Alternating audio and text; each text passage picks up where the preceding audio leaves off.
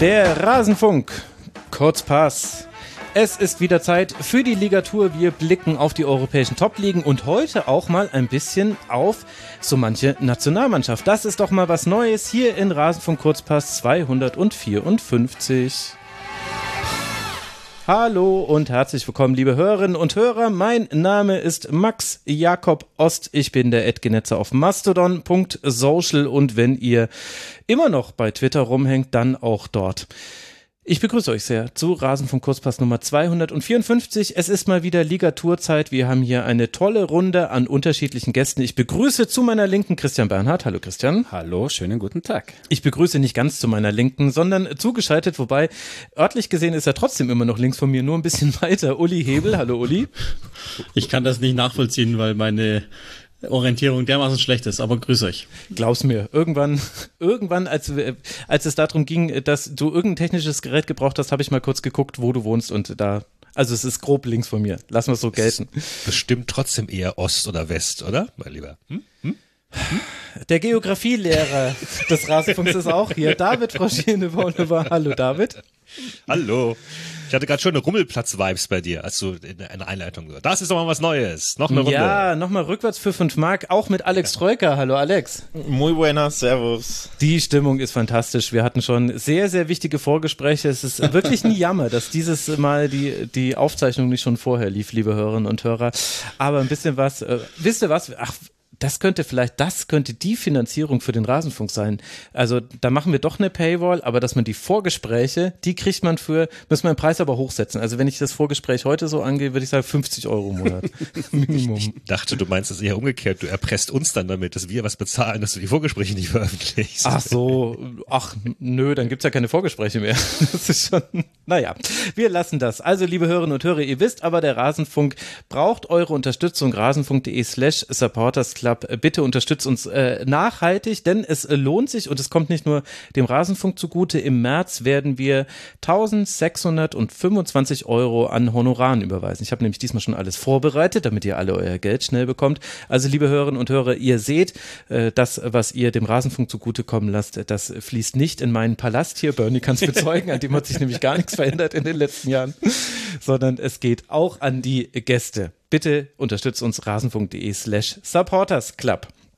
Jetzt wollen wir reinschauen und wir haben die Besonderheit, dass wir mal eine Ligatur aufnehmen, nachdem auch die Nationalteams unterwegs waren und zum Teil sind sie sogar direkt aufeinander getroffen. Wir haben da unter anderem, Bernie, ein Spiel gesehen zwischen Italien und England, bei dem England mit 2 zu 1 gewonnen hat, obwohl man in Unterzahl gespielt hat und obwohl Italien ja auch durchaus einiges, naja, wieder gut zu machen hat, kann man glaube ich dann doch schon so sagen. Was war da los? Ja, es war einiges los. Also es war ein Spiel mit ähm, zwei komplett unterschiedlichen Hälften. Also Halbzeit 1 ganz, ganz klar in England. Äh, 2 zu 0 geführt, zweimal nach Standards, hätten eigentlich kurz vor der Pause auch das 3-0 machen müssen. Riesenchance, die Kane Krass. super rausgespielt hat. Ähm, dementsprechend war Italien in der Pause eigentlich mit dem 2-0 jetzt ergebnistechnisch relativ gut bedient. Und dann ist es komplett gekippt. Äh, dann haben die Italiener das Kommando übernommen. Da werden wir danach ja auch noch mit dem Uli drüber sprechen, dass das auch ein bisschen vielleicht an den Engländern lag. ähm, ja, und dann fällt das 1-2 und dann kommt am Ende, ich glaube, 14 Minuten vor Schluss oder so noch die gelb-rote Karte gegen Shaw, dann ist der Druck logisch noch mal größer geworden. Also ähm, es hat nicht viel gefehlt und die Italiener hätten noch einen Punkt geholt. Mhm. Und was war da bei England los, Uli? Dasselbe wie immer. Äh, nach einer ordentlichen ersten Hälfte, die war jetzt auch nicht komplett überzeugend, so dass, dass die einem die die äh, Sterne vom Himmel runtergespielt hätten, so nicht, aber es war okay. Es war effizient. Äh, eben nach Standardsituationen und dann im zweiten Durchgang wird das oft eine seltsame Passivität, die dann Gegner dazu einlädt, nochmal zu kommen, wenn sie wenn sie nicht früh äh, wirklich dann zumachen. Es war auch so ähnlich im Übrigen dann im nächsten Länderspiel gegen die Ukraine, nur dass die halt qualitativ überhaupt nicht in der Lage waren, nochmal wirklich nachzulegen. Aber das ist leider ganz oft so bei den Engländern, dass die dann irgendwann gemütlich werden oder vielleicht sogar auch per Anordnung gemütlich werden. Das kann ich nicht nachvollziehen, aber da, das ist, ist so gewesen, dass England dann Italien wieder stark gemacht hat. Ich glaube, das kann man genau nur so sagen. Das ist gar nicht aktiv von den Italienern auszusehen, sondern so muss es gewesen sein. Jetzt ist es ja alles Teil äh, der Qualifikation für die Europameisterschaft. Also äh, es hat durchaus seinen Wert und es war natürlich allein dadurch, dass Italien und England in einer Gruppe gelandet sind, hatte das ja schon eine äh, gewisse Brisanz. Christian, wie wurde das denn jetzt in Italien aufgenommen, dieses 1 zu 2, dem ja dann immerhin danach dann auch ein Sieg gefolgt ist im zweiten Spiel? Ja, also die erste Hälfte war logisch aus italienischer Sicht ziemlich kritisch aufgenommen, was auch nachvollziehbar war. Ich bin auch völlig bei Uli. Es ist jetzt nicht so, als ob die Engländer, der die Italiener in der ersten Hälfte an die Wand gespielt hätten. Aber was schon auffällig war, also Mancini ist wieder auf sein 4-3-3 zurück, mhm. ähm, was Italien ja auch, wer sich noch erinnert, bei der M sehr stark gemacht hat, auch die Phase davor, hat auch ziemlich viele Namen, die auch damals bei der M prägend waren. Also zum Beispiel das Mittelfeld war genau diese mhm. Dreierbesetzung, Jorginho, Verratti, Barella. Ähm, das hat sich in Phasen auch in Hälfte 1 mit Ball ganz nett ansehen lassen, was aber überhaupt nicht gepasst hat in der ersten Hälfte, war so die Absicherung. Ähm, äh, weil ja Spinazzola wieder zurück mhm. ist, eine sehr schöne, äh, also mehr als eine Randnotiz finde ich. Erstens schön, dass er wieder da ist und B auch, dass er, es wirkt so wieder, als wäre er wieder auf dem Weg zurück, der Alte zu werden. Hat sich ja bei der M die Achillessehne gerissen und danach ewig gebraucht. Also dieses sehr linkslastige Offensivspiel Italiener, wo Spinazzola extrem hoch anschiebt äh, und dementsprechend logischerweise auch Raum hinter sich lässt, das haben die Engländer sehr oft ausgenutzt. Also da hat die Abstimmung nicht gepasst. Äh, Verratti ähm, ist nicht eine Verratti-Sache allein, aber Verratti war halt auf dieser halblinken Position. Acerbi und Toloi, muss man dazu sagen, ist jetzt alles andere als die 1A-Besetzung in der Innenverteidigung. Äh, also die Abstände haben nicht gepasst und da hatten die Engländer echt viel Spaß. Gerade Kane hat sich da immer wieder auf rechts fallen mhm. lassen, hat Leute rausgezogen, Platz geschaffen. Äh, also das hat überhaupt nicht gepasst. Und das aber haben die Italiener wirklich in der zweiten Hälfte äh, angepasst. Ich bin bei Uli, ja, die Engländer haben sie wieder reingeholt, aber ich bin schon auch immer der Meinung, dass dann schon auch was aktiv von Italiener ausgegangen ist. Äh, das Pressing war viel, viel, viel besser. Äh, sie haben die äh, Engländer wieder viel höher angelaufen, haben sie dadurch zu Fehlern gezwungen, hatten viele hohe Ballgewinne und dann hat sich das Geschehen wirklich sehr viel in der englischen Hälfte abgespielt und was auch noch positiv aus italienischer Sicht war, obwohl da noch so Leute wie Saka und so auf dem Platz waren, die Engländer hatten eigentlich, wenn ich mich recht erinnere, keinen wirklichen gefährlichen oder im Ansatz gefährlichen Konter. Also da hat die Absicherung gut gepasst. Also die zweite Hälfte ist definitiv das, worauf die Italiener aufbauen. Das sollte gar nicht negativ den Italienern gegenüber klingen, sollte einfach, glaube ich, nur nochmal rausstellen, verdeutlichen, dass England ein Problem hat und das steht an der Seitenlinie. Okay, warum? Uli, ist es deine ähm, also alte Gareth Southgate-Kritik, dass man eben, also eben, dass man so selten über 90 Minuten eigentlich eine überzeugende Leistung hinbekommt? Ja, zum einen und zum anderen, ähm, ich, ich finde, es ist ja erstaunlich, wenn man sich die Einzelspieler anschaut, dann sind das ja größtenteils Spieler, die von außerordentlich guten Coaches kommen, also sprich aus Top-Mannschaften und die viel mit Automatismen machen. Man sieht manchmal beispielsweise beim Kontern nach Balleroberung, dass zwei, drei Spieler in, in einen direkten Formationsflug gehen und trotzdem kommt dann der Ball am Ende nicht, weil es nicht vorgesehen ist in diesem System. Und das ist aus meiner Sicht ein deutlicher Vorwurf, den ich jetzt über Jahre erkenne bei Southgate, dass er nicht mit dem arbeitet, was die Spieler aus den Vereinen mitbekommen, sondern das ist so ein, ja, lass uns halt mal schauen, was passiert. Und das sieht man England an, dass, dass die einfach nicht optimal gecoacht sind. Da gibt, es geht nie über in Automatismen, auch ja nicht bei den Turnieren. Wenn, wenn wir ehrlich sind, dann sind die Resultate auch vielleicht bei dieser WM okay gewesen.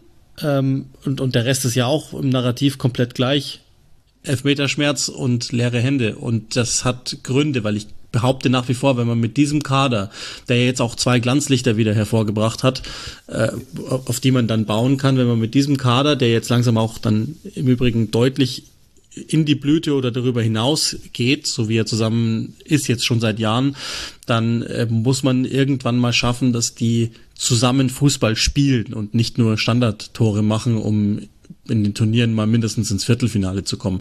Aber, und das ist das Positive, also neben Harry Kane, der jetzt Rekordtorschütze ist, äh, der Länderspielgeschichte Englands, äh, seit dem Italien-Spiel und dann hat er gegen Ukraine sogar nochmal einen draufgelegt, aber äh, Bukayo Saka und Jude Bellingham beide 19 zeigen, sie sind die Zukunft dieses Landes. das sind die Glanzlichter, die du angesprochen hast. Das sind die Glanzlichter, die man, glaube ich, schon nochmal herausheben muss. Äh, beide in ausgezeichneter Form, beide scheinen ein, ein ganz, ganz, ganz spezielles Talent zu haben und auch eine ähnlich starke Persönlichkeit. Das sieht man in jedem, inzwischen in jedem England-Länderspiel, dass das die beiden sind, die ziehen. Mhm. Und wie ist der Blick in Italien auf äh, das Nationalteam? Ich habe ja schon angesprochen, man hat natürlich so eine kleine Hypothek und wir hatten das Thema ja auch äh, neulich hier schon mal in der Ligatur. Also ja, es ist, also wir müssen eine Sache noch ansprechen, die passt dann auch ganz gut so zum Blick drauf. Bei den Italienern hat ein Mittelstürmer gespielt, den glaube ich bis vor dem Spiel in Europa relativ wenig Menschen gekannt haben. Das kommt daher, dass der Herr aus Argentinien kommt, Matteo Retegui. Ähm, den hat Mancini da gefischt. Der hat gesagt, boah, mittelstürmermäßig schaut's bei uns echt sehr mau aus. Äh, der hat den doppelten Pass, äh, hat mit ihm gesprochen ähm, und hat ihn Hansi überzeugt. Flick geht zu Werder Bremen und ja, Mancini hat das auch ganz offen angesprochen. Er hat gesagt, hey, äh, schaut's euch an, ähm, wir haben da große Probleme und diese Möglichkeit bestand. Er hat gemeint, er war auch überrascht, dass Retegi zugesagt hat, weil mhm. der jetzt schon auch in Argentinien liefert, ist von Boca, ist ausgeliehen, gerade an Tigres. Und wenn man uns jetzt, sich jetzt anschaut, äh, ersten zwei Spiele in beiden getroffen. Gut, das zweite gegen Malta muss man jetzt vielleicht nicht so hoch hängen, aber wenn ich in meinem ersten Profispiel außerhalb von Südamerika, weil er hatte wirklich noch nie europäischen Boden fußballerisch äh, betreten, dann gleich gegen England treffe, würde ich mal sagen, ist das nicht die schlechteste Visitenkarte und zeigt auch wieder, dass Mancini da schon ein Auge dafür hat, äh, auch Leute irgendwie zu finden. Dementsprechend ist das ein großes Thema, weil logischerweise die Frage ist, ja, hm, der hat halt wirklich gar keinen Bezug zu Italien. Wenn wir uns zum Beispiel anschauen, die Jorginhos, die äh, Tolois, die jetzt zum Beispiel auch drauf standen, oder auch Thiago Motta vor ein paar Jahren, die wurden jetzt zu großen Teilen fußballerisch in Italien sozialisiert. Also die haben sehr große äh, Phasen ihrer Karriere auch in Italien mhm. verbracht. Bei Reteg ist es jetzt sozusagen eine neue Dimension. Also der hat wirklich bis jetzt gar keinen Bezug dazu, aber er hat den Pass. Mancini sagt, ich brauche ihn und dementsprechend hat er ihn geholt. Also das nur mal als äh, als kleine Info, weil ich glaube, der Name hat den wenigsten äh, was gesagt. Aber es zeigt eben, dass Mancini wirklich alles versucht, um sozusagen, ja, Nachschub zu mhm. organisieren. Ähm, Retegi ist jetzt ein spezielles Beispiel, aber Mancini probiert auch alles, um Jugend reinzubringen. Also es erinnern sich vielleicht noch ein paar, Mancini hat Saniolo vor einigen Jahren berufen äh, in die Nationalmannschaft, da hatte der noch keine Profiminute für die Roma gespielt, weil er gesagt hat, ich sehe da was in ihm und mhm. er kriegt mein Vertrauen. Äh, Gnonto, ähm, glaube ich, war bis vor dem letzten Saison auch den wenigsten Begriff. Den hat er reingeschmissen. Äh, jetzt ist er Stammspieler bei Leeds in der Premier League. Also Mancini hat da A ein Auge dafür, gibt den Jungen auch Vertrauen. Und das beste Beispiel ist momentan, der sagt vielleicht noch den wenigsten was, äh, Pafundi, ein junger Kreativer von äh, Udinese, der ist 17. Mancini sagt, ist ein Riesentalent, aber der gute Junge hat bei Udinese bisher acht Minuten gespielt. So, aber Mancini sagt, ich werde den immer einberufen, weil ich in dem ein großes Talent sehe. Ich werde ihn fördern und damit halt auch so ein bisschen der Liga den Spiegel vor, sag, hey, kommt mal in die Pötte. Lasst die Junge mal spielen. Ich habe es euch vorgemacht. Es gibt einige Beispiele, die können Fußball spielen. Aber wir mhm. müssen sie halt Fußball spielen lassen. Und deswegen kam jetzt vor, vor dem England-Spiel, ich finde echt ein sehr schöner Satz von Mancini, hat gemeint, wenn ich die Nominierungen aufschreibe, der erste Name ist Pafundi, dann kommen alle anderen. Geil. Also ähm, ich finde, Mancini ist deshalb auch noch genau der richtige Mann für die Italiener, weil er wirklich da das Auge dafür hat und versucht, da so ein bisschen auch ja, eine Philosophiewechsel reinzubringen. Mhm. Äh, Scalvini, äh, ganz junger Mann von Atalanta, hat jetzt gegen ähm, Malta von Anfang an gespielt. Also er geht da voran und ich glaube, das ist genau das, was die Italiener brauchen. Tja, da muss man, da sieht man mal, äh, dass es auch vom Nationaltrainer ausgehen kann, so ein Wandel. Und äh, gleichzeitig wird wahrscheinlich David müde lächeln, wenn man nach Argentinien gehen muss, um irgendwie Stürmer zu finden. Denn diese Probleme hat Frankreich nicht, äh, David. Ich weiß nicht, inwiefern du noch über das Nationalteam sprechen möchtest.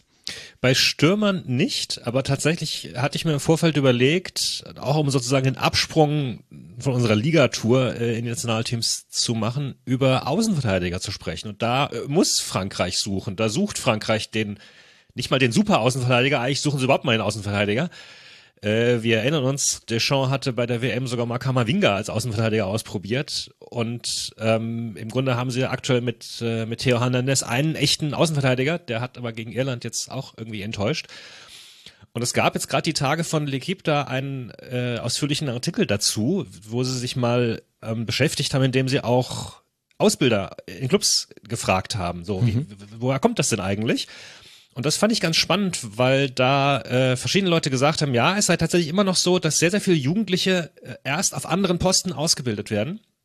Und die Clubs sich dann sagen, naja, die können wir ja später noch zum Außenverteidiger umschulen. Ne? Die Innenverteidiger können wir dann rausziehen und die, und die offensiveren Leute können wir irgendwie noch, noch zurückziehen und so.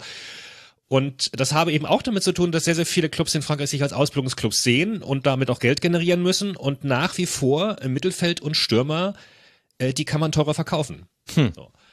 Ähm, und wenn du da mal gedanklich das durchgehst, was, was du da so hättest als Nationaltrainer, äh, auf links hast du da fast gar nichts. Du hast noch einen Fernand Mondi bei Real, der ist jetzt verletzt, aber ich glaube, der ist da auch nicht Stammspieler. Du hast einen Digne, der ist schon 29, der war jetzt zweimal bei der WM nicht dabei. Ob der, ob der nochmal Lust hat, zurückzukommen, ist eh eine andere Frage. Und dann bist du schon äh, bei genau dem, und da habe ich eben gerade so äh, aufmerksam zugehört dann, ähm, da ist, glaube ich, dir schon auch anders als Maschine. Du hättest einen jungen äh, Adrian Truffert bei Rennes oder einen jungen Merlin bei Nantes, der jetzt auch verletzt ist. Ähm, das mag irgendwas für die Zukunft sein, aber das ist jetzt nichts, wo, wo Deschamps, glaube ich, sagt, die, die, die schmeiße ich jetzt mal da rein, als somit ohne Champions League-Erfahrung. Und auf rechts, äh, ja, hast, hast einen Disasi von, von, von Monaco, du hast einen Klaus, der auch schon 30 ist bei, bei, bei, bei, bei ähm, Marseille. Äh, und dann geht's auch schon wieder in die jüngere äh, Riege, Simacan äh, und zwei, zwei Außenverteidiger bei, bei Lyon, Malo Gusto. Der ist jetzt an Chelsea äh, gegangen. Ja, also da könnte irgendwie bei Jüngeren was gehen, aber vielleicht so später irgendwann. Mhm. Und wenn du dann halt im, im Vergleich dazu zum Beispiel mal einfach nur schaust, was du an Innenverteidigern gerade in der Warteschlange hast. Eben, ey, mach doch einfach die Büffelverteidigung, hat auch Deutschland auch schon gemacht. Ja, Wo ist genau. das Problem? Ja. Äh, also da haben sich jetzt äh, Konate und Upamecano etabliert übers, mhm. übers Länderspielwochenende. Jetzt ja auch beide nicht so alt, ne? 23, 24. Und da im Hintergrund du hättest einen Badia Shield von Chelsea, du hättest einen Wesley Fofana von Chelsea, du hättest William Saliba von Arsenal, Lucas Hernandez, äh, Ndika äh, und so weiter und so weiter. Ja, also Außenverteidiger immer noch eine Problemstelle. Trotzdem äh, äh Deschamps, äh, doing Deschamps things. Ähm, zwei Spiele, ein glorreicher Sieg gegen Holland und mhm. ein maues plätscherndes Spielchen gegen Irland, wo dann äh, Pavard sich äh, nach vorne äh, gezeigt hat mit einem äh, WM-Argentinien-Gedächtnisschuss. Ach echt? Ach, habe ich gar nicht gesehen. Ja, ja, so ein richtiger, richtiger Klopper wieder. Der hat ja anscheinend. Hat's mal wieder ja. funktioniert, weil bei Bayern ver versuchte er dieses Tor zu kopieren, seitdem er dieses Tor äh, gemacht hat. genau. Ich glaube, er hat 16 Tore in seiner gesamten Spielerlaufbahn als Profi gemacht. Äh, aber davon anscheinend, ich glaube, bei Bayern waren doch auch so ein paar kuriosere dabei, oder? Immerhin. Also wenn er trifft, dann doch. Ja, aber diesen Schuss, den er da immer macht vom rechten Strafraum-Eck, der wird halt in der Regel geblockt. Also allein ja. gegen Gladbach, das weiß ich noch, Gladbach war durch das Spiel, wo angeblich Jan Sommer äh, das, äh, den Punkt gehalten hat für Gladbach, lag aber auch daran, dass die aus jeder Situation geschossen haben und irgendwie zwölf der Schüsse waren geblockt. Da war Pavard auch mit dabei. Fünfmal hat er es da probiert. Das war ein Fest. Aber gut, wir, wir jetzt nicht hier in die Bundesliga, da wird mir direkt wieder schlecht. Lasst uns bei internationalen Fußball bleiben. Also das war aber sehr, sehr dominant gegen Niederlande, das muss man nochmal dazu sagen. Also schon nach ja. 21 Minuten mit 3 zu 0 geführt. Griezmann, Upamecano und Mbappé haben da äh, getroffen. Und generell steht ja die französische, das französische Nationalteam ganz fantastisch da. Also man stand im WM-Finale, hat das ähm, nur mit viel Pech verloren. Das hätte auch anders ausgehen können, ist da auch zurückgekommen, weil du jetzt so leichte Kritik an Deschamps hast äh, durchklingen lassen. Stehst du damit auch verloren im Posten mit dieser Kritik? Nein, ich meinte das weniger als Kritik, sondern mehr so als ähm, es ist es ist nach wie vor die Nationalmannschaft, die wir kennen mit mhm. Wow, sie kann unglaubliche Dinge und dann quält sie sich so gegen Irland rum. Äh, ansonsten klar, die Evolution ist äh, eingeleitet. Das, das, das sieht schon alles sehr gefährlich aus. Ne? Äh, Loris, äh, Varan haben sich zurückgezogen, Giroud ist auch schon 38. Stattdessen kommt jetzt Kolumani äh, richtig zum Vorschein. Ähm, Kamavinga durfte sich zeigen, der wird sich jetzt wohl einen Zweikampf liefern mit Chouameni im Mittelfeld. Ist ja jetzt auch nicht so die schlechteste Option, so ein, so ein Zweikampf zwischen Chouameni und Kamavinga, während du auf der anderen Seite dann noch äh, Rabiot und Griezmann hast. Dann könnten ja vielleicht Pogba und Kante auch nochmal zurückkommen. So, und dann hast, äh, hat Maignan, äh, wissen ja Ligaturmenschen auch, der, dass der Talent hat, der hat auch ein unglaubliche Parade gegen Irland hingelegt in der letzten aber, äh, Minute. David, ich muss dazwischen gehen. Es sind nicht die Ligaturmenschen, es sind natürlich die Ligaturisten. Da hast du so dermaßen einen liegen lassen. Ligaturisten. Also, Entschuldigung, aber da, da muss ich jetzt auch unterbrechen. Das versteht auch jede Hörerin und jeder Hörer. Ja, gut. Genau. Nee, also äh, insofern alles, alles in Ordnung. Äh, der Aufreger war dann die Frage, wer wird Kapitän? Und wer ist es geworden? MAP. Ha, das ist natürlich überraschend. Ich hab, es tut mir leid, ich habe versucht, interessiert zu klingen, aber mir ist sowas nur so total egal. Das, ist, das sollen sie doch machen. Aber ich verstehe, warum das ein Thema ist. Ich meine, in Deutschland ist ja auch jeder Furz ein Thema. Darf, darf ich mal ganz kurz rein, wenn, wenn Roberto Mancini die letzten Minuten gehört hatte und all diese Namen, und ich würde mal Ja. sagen, Roberto Ja, ja. Mancini ist nicht der einzige Nationaltrainer, dem es so geht, dann würde ich mal sagen, da sind wir da bei Frankreich in einer krassen Luxus-Diskussion. Ja, Denn wenn Theo natürlich. Hernandez unter Anführungszeichen das Problem ist, also ich glaube, das Problem hätten sehr, sehr viele Nationaltrainer sehr gerne. Ja, das ist es ja. Und die, die Frage ist jetzt aber natürlich, was würde Luis de la, äh, de, de la Fuente sagen, wenn er das äh, gehört hätte? Denn bei Spanien, die wir hier ja auch noch mit einer Runde mit dabei haben, mit Alex, da lief es jetzt ein bisschen anders in der, in der Qualifikation, vor allem in Schottland. Ja, ich muss sagen, wenn man die Namen so durchgeht, die sind nicht ganz so illuster äh, wie, wie bei Frankreich. Die, es gibt ein paar alte Bekannte, die man zwar kennt, aber irgendwie liest sich das nicht ganz so nach der Qualität, die, die einem entgegenspringt, wenn man äh, bei Frankreich so. Aber was hat Namen sich denn da durchgeht. eigentlich verändert? Ist das nicht eigentlich irre? Weil Spanien war ja auch mal das Vorzeigeland für eine durchgehende Philosophie. Ich meine, Spanien war so erfolgreich in seinen Strukturen, dass die Schweiz ja zu einem kompletten, äh, zu einer kompletten Kopie von Spanien geworden, zur Raubkopie von Spanien, liefert da nicht ganz so erfolgreich, aber dieses eben eine Philosophie durchziehen von der Jugend bis ins Nationalteam, dann eben auch einen Kern in der Nationalmannschaft zu haben. Schon interessant, dass wir jetzt quasi, Frankreich ist der heiße Scheiß und bei England haben wir jetzt zwei neue Glanzlichter und Mancini muss zwar ein bisschen experimentieren, aber tut das jetzt ja auch zumindest. Und ich würde auch sagen, da ist schon auch ein bisschen was da, mit dem man arbeiten kann. Genau, also das wollte ich eben äh, damit sagen. Und wenn ich jetzt äh, mir Spanien angucke, Alex, also ich habe natürlich dieses 0 zu 2 in Schottland mitbekommen. Äh, ich habe mir dann gleich die Statistiken angeguckt, weil ich mir dachte, na gut, die werden schon 33 zu 5 Schüsse gehabt haben und dann passiert es halt dann. Und dann sehe ich, nee, acht Schüsse Spanien, neun Schüsse Schottland, natürlich 75 Prozent Ballbesitz Spanien, alles klar, logisch, überrascht mich jetzt nicht. Aber das sieht dann schon gravierender aus, ohne dass ich jetzt das Spiel gesehen habe. Ja, also schlechter Start. Was, was hat sich geändert? Ja, logisch, ähm, die Trainerposition hat sich geändert. Ähm, Luis Enrique ist nach der WM nicht mehr da. Vertrag wurde nicht verlängert. Der lief ja tatsächlich just nach der WM aus. Wurde ja so ähm, gelegt, dass man sich nach der WM zusammensetzt.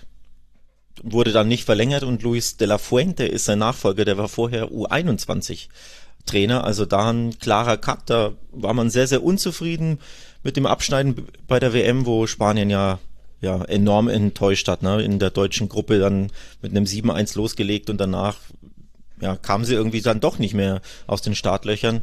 Von daher hat man ein bisschen äh, kalte Füße bekommen beim äh, spanischen Verband, denn Luis Enrique war vorher schon immer sehr, sehr angreifbar durch die Medien, war sehr, teilweise sehr unbeliebt, ähm, vor allem in den Medien immer wieder, aus verschiedensten Gründen. Er ist halt ein sehr streitbarer Typ.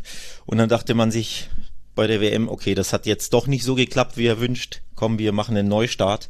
Und dieser Neustart ging jetzt eben schon im zweiten Spiel mächtig in die Hose. Ähm, da hat Spanien jetzt nicht unbedingt so super schlecht gespielt, aber eben auch sehr, sehr bieder, sehr, sehr, sehr durchschnittlich. Und da, das ist so die, der Übergang zum, zum Team, über das wir sprechen wollen.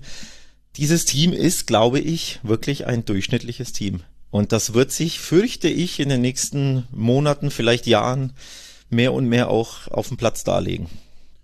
Aber darf ich da mal schnell was fragen? Ich glaube auch äh, mitbekommen bei Nils Kern, deinem, deinem Podcast-Partner, dass der Luis Enrique jetzt als nicht so richtig gut ähm, evaluiert hat. Ich habe eigentlich gefunden, wann immer ich die gesehen habe, die wirkten außerordentlich gut trainiert. Eines der wenigen internationalen Teams bei der WM, wo ich mir dachte, oh, schau mal, da sind ja totale Abläufe da beispielsweise. Also klar, der, der Typ ist mit, mit Twitch und so, das war alles, kann man drüber streiten, aber so als Trainer habe ich immer das Gefühl, das ist gar kein so schlechter. Ja, und die Fachpresse hat das auch so gesehen, aber die mediale ähm, der, die mediale Meinung in Spanien so im, im Durchschnitt war eben eher, hm, da erhoffen wir uns mehr und er ist eben streitbar und er hat nicht jeden auf seine Seite gezogen, so will ich jetzt will ich es jetzt mal nennen. Also zum einen, er hat natürlich diesen Barca-Background und hat äh, seine Nationalmannschaft stark um den Barca-Core aufgebaut, also um den Kern mhm. Barcelonas mit äh, Busquets in der in der Schallzentrale natürlich Gavi, Pedri, Ferran Torres war bei ihm gesetzt, Jordi Alba links, ähm, also allein diese Namen ne, sind einfach der Kern des FC Barcelona und das hat jetzt Luis de la Fuente komplett geändert als ja fast schon erste Amtshandlung, denn interessanterweise bei der WM waren sieben Barca-Spieler dabei, also mit Abstand die meisten. Ich glaube von Real Madrid war beispielsweise nur ein Spieler dabei. Ähm, die haben einfach nicht so viel Spanier in der Startelf. Jetzt bei der äh, EM-Quali zwei Barcelona-Spieler nur noch. Also das ist schon ein klarer, klarer Cut. Petri war verletzt, sonst wären es drei gewesen, aber trotzdem, man merkt da schon, da gibt's einen klaren Cut. Und ja, ich fand auch, dass Spanien unter Luis Enrique am ehesten wie eine Vereinsmannschaft wirkte. Das war bei der WM, wenn ich mich zurück, zurückerinnere, auch aus der Fachpresse dann die Meinung, vor allem nach, natürlich nach diesem rauschhaften 7-1. Aber danach ja, haben sie halt einfach enttäuscht, haben, ähm, ja, sind früh ausgeschieden gegen Marokko, waren planlos gegen Marokko im Angriff, das muss man auch zugeben. Und so hat man sich dann getrennt. Ob es jetzt Fluch oder Segen ist oder ob es eine gute Entscheidung ist oder eine schlechte, wird einfach die EM-Quali zeigen und die Nations League. Ne? Hm. Gleichzeitig ist es ja aber so, also man ist in einer Gruppe mit Schottland offensichtlicherweise, mit Norwegen, die hat man schon besiegt, Georgien und Zypern. Also müsste man jetzt quasi allein von der Konstellation her, auch wenn es natürlich ärgerlich ist, in Schottland zu gewinnen, aber das kann ja mal passieren. Es ist ja auch extrem schwierig für Della Fuente, wenn er quasi jetzt nach zwei Spielen dann schon so hart äh, kritisiert wird. Ist die Stimmung auch so, also weil das klang jetzt alles schon relativ, ähm, als ob da schon große Diskussionen schon wieder äh, zu hören wären in Spanien. Ist, ist das jetzt auch so oder ist da mein Eindruck einfach falsch? Nee, das ist nicht so. Ich glaube, ähm, er bekommt natürlich die Zeit und allein, dass er nicht so ein großer Name ist, dadurch ist auch, glaube ich, der Druck nicht so groß, vor allem weil Spanien ja zuletzt enttäuscht hat. Mhm. Ähm, also die, die, Stimmung ist ja jetzt eh nicht so euphorisch grundsätzlich nach diesem durchaus blamablen WM aus, das kann man glaube ich schon sagen, mit einem Sieg in, was waren es, vier Spielen, glaube ich, ne? Also es ist einfach ein sehr, sehr schwaches Abschneiden ähm, sportlich gesehen. Und von daher hat, bekommt er da, glaube ich, schon ein bisschen mehr Zeit. Und es ist jetzt ja auch nur EM-Qualifikation ist jetzt auch nicht kein großes Turnier oder nicht jeder ist so euphorisch ob dieser EM-Quali weder in Deutschland noch in Spanien noch sonst wo, denke ich. Von daher, ähm, also ich habe heute früh vor der Podcastaufnahme auch nochmal die Marker gecheckt. Da siehst du jetzt schon keine Überschrift mehr, keine Headline, keinen Artikel mehr über die Nationalmannschaft, was ja auch kurios ist, ne? zwei Tage nach einer Niederlage. Mhm. Ähm, aber grundsätzlich das Bild, das die Nationalmannschaft in der Wirkung, wie ich finde, abgibt, ist eher so ein Zurück zum mediokren Spanien. Das, das ist meine Befürchtung. Das sind auch einfach ähm, der Pool der Spieler ist auch nicht mehr nicht mehr so glanzvoll. Das muss man auch einfach konstatieren. Ähm, und was natürlich auffällt bei Luis de la Fuente sind, dass er viele Namen nominiert hat, die unter Luis Enrique gar keine Rolle spielten, die nie auch nur eingeladen wurden, die nie eine Chance bekamen, wo es da in der Öffentlichkeit und in den Medien Gegrummel gab, warum Luis Enrique quasi Spieler, die nicht seine Spieler sind, vermeintlich, mhm. warum er denen nie eine Chance gibt. Obwohl sie in La Liga überzeugen, aber in der Regel eben nicht bei Barcelona, Real Madrid oder Atletico, sondern bei durchschnittlichen Teams, bei kleineren Teams. Und denen hat er nie, jahrelang nie eine Chance gegeben. Und das macht Luis de la Fuente jetzt schon. Also er setzt mehr auf dieses, ich nenne es mal Liga-Leistungsprinzip. Mhm. Führt aber natürlich dazu, wenn du viele Spieler hast von, ich übertreibe jetzt mal von Espanyol, von Osasuna, von Celta Vigo, also einfach sehr, sehr durchschnittlichen Teams, dass eben auch deine Nationalmannschaft vielleicht so ein bisschen vom Niveau her eher Richtung Durchschnitt geht. Hm. Das war jetzt wirklich mal interessant, mal ein bisschen auf die Nationalteams zu gucken, was wir sonst hier in der Ligatur ja immer ausspannen, beziehungsweise generell im Rasenfunk, denn irgendwann möchte ich auch mal ein freies Wochenende haben. Deswegen habe ich mir auch den Luxus herausgenommen, keines von den Spielen, über das wir hier gesehen haben, auch nur im Ansatz gesehen zu haben. Ich weiß nur, dass McTominay die zwei Tore gegen Spanien gemacht hat. Das habe ich mitgekriegt ja. und dann habe ich Statistiken gesuchtet, wie so ein absoluter Weirdo, anstatt mir Highlights anzugucken, aber gut. Ich, ich hätte noch eine Rausschmeißer-Anekdote aus dem äh, Nationalmannschaftssegment. Ja, gerne. Bei, bei Frankreich ähm, zum ersten Mal beide Brüder Thuram nominiert waren. Ähm, 25, 21 Jahre. Äh, haben auch beide so paar Minütchen Einsatz in der Nachspielzeit bekommen, der eine bei Irland, der andere bei Holland. Ähm, und das haben dann die Medien zum Anlass genommen, um nochmal da nachzuschauen, so wie, wie, wie sind die denn ausgebildet worden, wie ist, wie, wie, wie lebt es sich denn so als, als Brüderpaar? Ist ja auch verrückt, wenn man sich das überlegt, ne? Vater, Nationalspielerlegende und beide Brüder jetzt im Nationalteam. Und dann kamen da so wunderschöne Anekdoten raus, dass also Vater Tyram im, äh, beim Athletic Club äh, Boulogne-Billancourt, also wo die, wo die gespielt haben, sei er öfter zum Training erschienen, aber habe immer versucht, sich unter seinem Hut zu verstecken. aber die Leute hätten ihn trotzdem erkannt. Und äh, Kefren sei einmal äh, ermahnt worden von seinen Jugendtrainern, dass er da in dem und dem Spiel nicht genug gelaufen sei. Und dann hat er erwidert, naja, es sei ja wohl viel, viel wichtiger, richtig zu stehen. Ähm, und beim nächsten Spiel ist er aber trotzdem doppelt so viel gelaufen. Hm, das habe ich früher auch mal gesagt. Sage ich heute noch. ja. ja, bei dir ist es wichtig, dass du sitzt, Uli. Beziehungsweise, wobei, ich weiß nicht, äh, neulich habe ich wieder irgendwo gehört, wenn es besonders spannend wird, dann müssen Sportkommentatoren aufstehen, um diese Spannung zu kanalisieren. Aber das ist jetzt vielleicht ein anderes Thema. Da ging es auch um Handballkommentator, also komplett andere Sportart. Da möchte ich nicht, dass der Fußball vom Handball. Bei uns geht es, äh, kann man das so nicht sagen. Nein, Quatsch. Ihr legt euch hin, wenn es spannend wird. Es ist schwierig im Stadion, weil der Hintermann, der findet es nicht so lustig, wenn du dann plötzlich aufstehst. Mhm. Ja, das habe ich auch schon mal gehört. Aber gut, das ist jetzt, äh, das ist jetzt ein anderes Thema. Aber wenn du jetzt eh äh, gerade schon am äh, Sprechen bist, Uli, also wir haben jetzt äh, viel über das Nationalteam gesprochen. Gibt es denn in der Liga, in der Premier League, gibt es da auch äh, Themen, wo du sagen würdest, das ist jetzt noch wichtig äh, zu besprechen, vielleicht auch mit Blick auf, äh, dass es jetzt ja dann weitergeht nach der Länderspielpause? Ja, ich habe lange überlegt, ähm, was ich mitbringen könnte. Ich versuche ja immer, dass ich nicht so ganz abgegriffene Themen ähm, nutze und dann habe ich mich für Tottenham entschieden. Echt? Was, was, ist denn da los? Was, was bei Tottenham? Ist da irgendwas? Ja, ja es, ist, es ist, es ist Konnte im Grunde, er nicht liegen lassen, das Thema. Ah. Genau, das, das, äh, ich hab, mir fällt jetzt nichts mit Antonio ein, deswegen ähm, muss ich, muss ich das Contemporary anders machen. Ähm, ich, also der, jetzt, wir wissen ja seit dem letzten Mal, dass wir gesprochen haben, dass da das konnte nicht mehr länger weitermachen wollte. Ich, ich finde, der Verein hat sehr lange gezögert, um die Entscheidung zu treffen. Jetzt haben sie sie getroffen. Antonio konnte es nicht mehr trennen. Soweit ist es jetzt noch nicht so neu.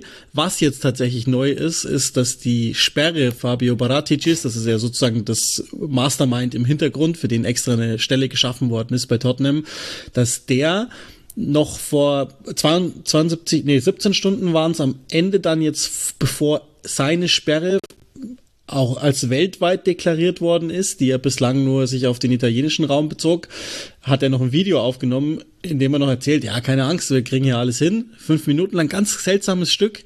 Und äh, keinen Tag später kommt raus, dass die Sperre jetzt erst einmal weltweit gilt. Das heißt, er darf in den nächsten 20 Monaten gar nicht mehr arbeiten für Tottenham. Und jetzt hat man nicht nur keinen Trainer, sondern jetzt hat man auch keinen Director sozusagen und noch weniger Richtung. Das heißt, Daniel Levy, der ja eigentlich nur der Verhandler ist und sportlich gesehen mal, mal sagt man so, mal sagt man so, aber nicht jetzt total überzeugt hat mit den letzten Entscheidungen, äh, der muss jetzt dann einen neuen Trainer suchen und vielleicht sogar einen neuen Sportdirektor, weil es ist immer noch nicht geklärt, kann dann am Ende Paratici weitermachen? Ja, nein. Tottenham hat schon angekündigt, sie werden sämtliche Einsprüche vornehmen, die es vorzunehmen gilt, aber bis dahin sind die erstmal so gesehen eingefroren, was auch immer das bedeutet, dass er nicht verhandeln darf. Man kann ja theoretisch aus dem Hintergrund Dinge machen, aber zumindest vorne rum darf der nicht arbeiten. Also ganz schönes Chaos bei Tottenham mal wieder.